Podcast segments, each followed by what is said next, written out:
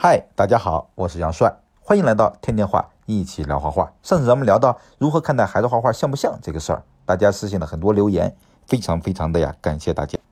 我呢会逐条的给大家回复。哎，为了不耽误大家的时间呢，咱们今儿呀直接奔主题了。今天和家长聊一个非常老生常谈的问题：孩子画画有没有天赋？这个事儿呀，真的很难很难。我学画三十年了，教孩子画画也有十年了，遇到了很多家长，经常有家长提这个问题：杨帅老师，我们家孩子画画有没有天赋呀？每一次遇到这个问题呀，您知道吗？就汗毛直竖。这个问题呀，太大了。我觉得评价孩子画画有没有天赋这事儿，真的是不敢回答呀。如果真的有人明确的回答了，那这人一定是一位真正的大师，要不然很可能就是无知者无畏。反正我现在呢是越来越不敢说了，可能再修行个几十年。也不一定敢说，哎，各位家长呢肯定觉得很奇怪了。我举一个不恰当的例子啊，一八五三年，大家想想，一八五三年发生了什么事儿？哎，一位非常伟大的艺术家诞生了，大家猜一猜是谁？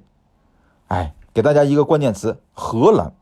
嗯，可能有的人知道了，哎，他就是大名鼎鼎的梵高，后印象派大画家，他的很多名作大家都很清晰了，对吧？梵高的星空、向日葵、自画像这些伟大的艺术作品，让我们耳熟能详。大家想一想啊，我们穿越一下，我们穿越到一八五三年，比如说杨帅老师穿越到了荷兰一个小小的小乡村里面。哎，这一天呢，来了一个妈妈，领着一个小孩哎，跟我说了，说杨帅老师你好，哎，这我们家孩子冯沟，他画了一张画，您给他评价评价，我们家孩子有没有天赋？哎呀，亲爱的家长们，你说该如何回答呢？我是不敢回答呀，吓死我，我也我也不敢回答这个事儿呀。如果你说了啊，为了讨家长的欢心，哎，夸了这孩子一顿，说这棒，这有天赋，这孩子听了肯定是非常自信了嘛，当然好了。如果他骄傲了呢，对吧？如果你反过来说，哎呀，这孩子画一般啊，没什么天赋，那更完了，孩子可能不自信了啊。当然，这个不自信是可以通过以后的知识结构的完整可以建构起来的。最可怕的是什么呢？最可怕的是孩子这个画画的爱好，因为你的一句话，咔嚓给毁灭了。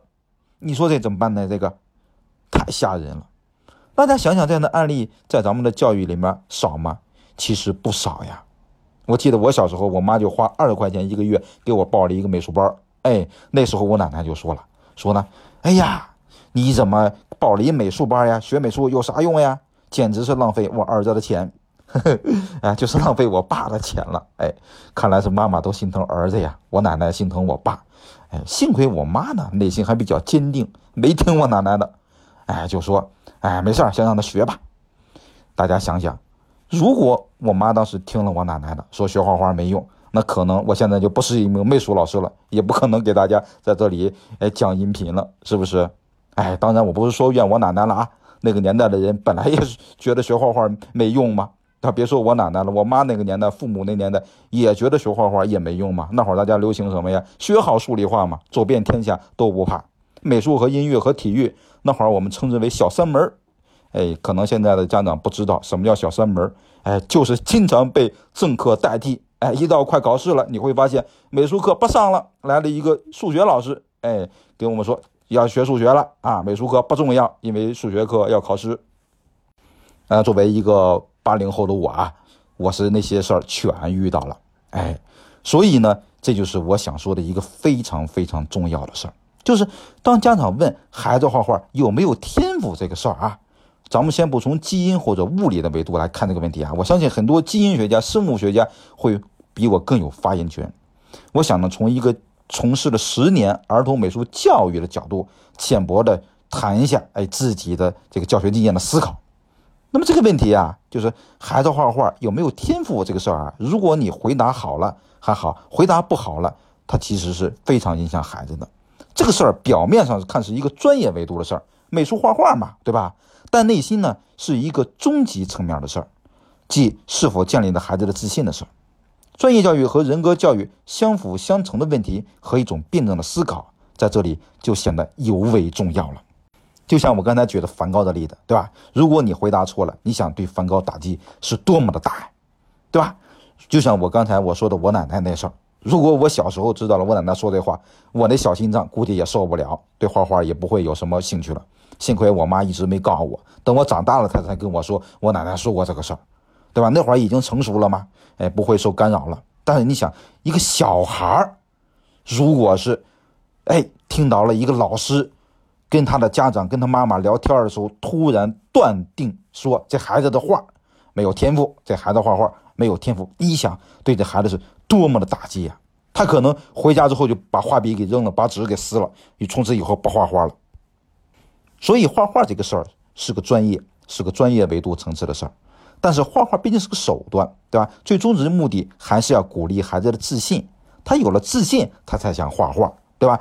他越想画画，越有自信，而不是说是只是单一的看画画就是一个美术专业的事儿，而忽略了自信的事儿。那么，专业教育和人格教育，他们之间相互转换、相辅相成的微妙，哎，就在这里。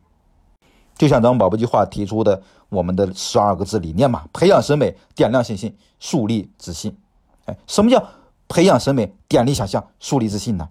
哎，就是点亮想象，就是思维上的变。哎，就是我们画画里面经常强调的宝宝计划变一变的第一个变呀。培养审美就是第二个变，就是专业上要通过画画的画面创新，哎，让孩子培养审美。那么树立自信是最重要的，就是第三个变。我们经常说变变变变变，对吧？哎，树立自信为什么放到最后啊？因为自信才是根本，是教育的终极，即所谓的专业教育转向了人格教育。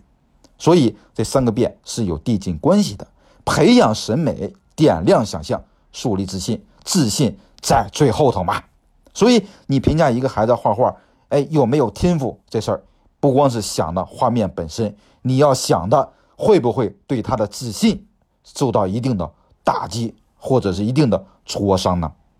好了，我们不多加赘述了啊。总之呢，以后再有家长问：“哎呀，杨帅老师，我们家孩子有没有天赋呀？” 我就真的是无知者无畏的，哎，给你举一例子，就是我穿越到梵高小时候的例子。你说你怎么点评？梵高未来那么的伟大，你说你怎么点评？对吧？我就会告诉家长，我可不敢回答了呀，我只能打哈哈了。其实真的啊，跟我们家长唠唠嗑，哎，说心里话，最好的天赋就是持久的努力。我突然想起了我上大学时候学美术史了啊，那个时候天天背考试，觉得好烦。哎，今天想来确实特别有意义。那会儿，比如说我们老师让我们读一本朱光潜先生，哎翻译的《歌德谈话录》，哎，其中呢，歌德对天才也可以理解成咱们今天说的天赋啊。和于勤奋，哎，他的一段解读，他是怎么说的呢？他说，一个人想学唱歌啊，他的自然音域以内的那一切，对他来说是很容易的，哎，但是对于音域以外的那些音，起初他是非常困难的。但是啊，你想成为一名歌手，你就必须克服那些最困难的音，应该去理解并能够驾驭他们。那么这段话是什么意思呢？其实呢，就是歌德就告诉青年啊，他说一般呢，就是强调天才天赋，哎，的同时呀，也要强调这个勤学苦练，对吧？歌德可能会像康德一样啊，也觉得一个人的天赋真的很重要，一个人的灵气儿，对吧？也很重要，认为这些天赋呀、灵气儿可以成就艺术家、画家、雕塑家，对吧？甚至诗人、哲学家最重要的东西之一。但是呢，他也强调勤学苦练、刻苦的精神，对吧？这个东西也非常非常重要，这些东西与一个人的灵性并不矛盾呀。即使有了天赋和灵性，但如果缺乏必要的训练和刻苦的精神，也不会成为一个真正的天才的。这是一个内因和外因的关系嘛。所以，哎，我们再啰嗦一下，我们评价孩子画画有没有天赋，一定要非常的慎重。就像梵高那个例子。对吧？